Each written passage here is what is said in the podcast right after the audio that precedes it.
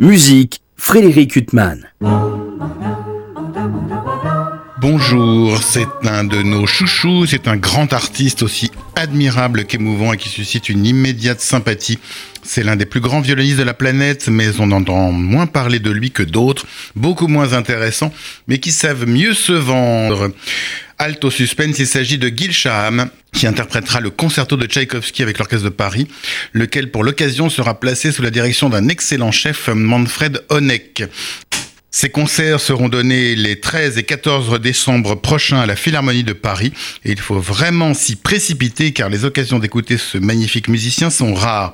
De surcroît, on pourra écouter lors de ces concerts le concerto pour orchestre de Lutoslavski, une œuvre belle et rare et une suite sur l'opéra Rusalka de Dvorak.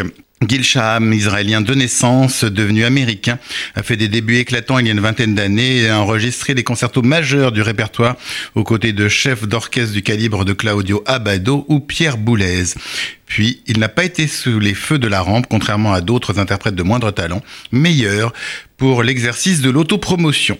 On lui doit également de splendides enregistrements aux côtés de sa sœur, la pianiste Orly Shaham, notamment l'œuvre pour piano et violon de Dvorak.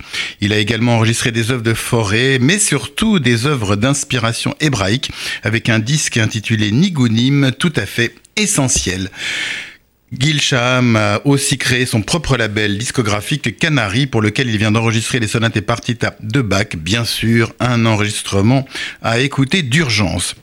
Les 13 et 14 décembre prochains, Gil Shaham retrouvera l'Orchestre de Paris qu'il connaît bien pour avoir donné à ses côtés une série de concerts d'œuvres de la première moitié du XXe siècle.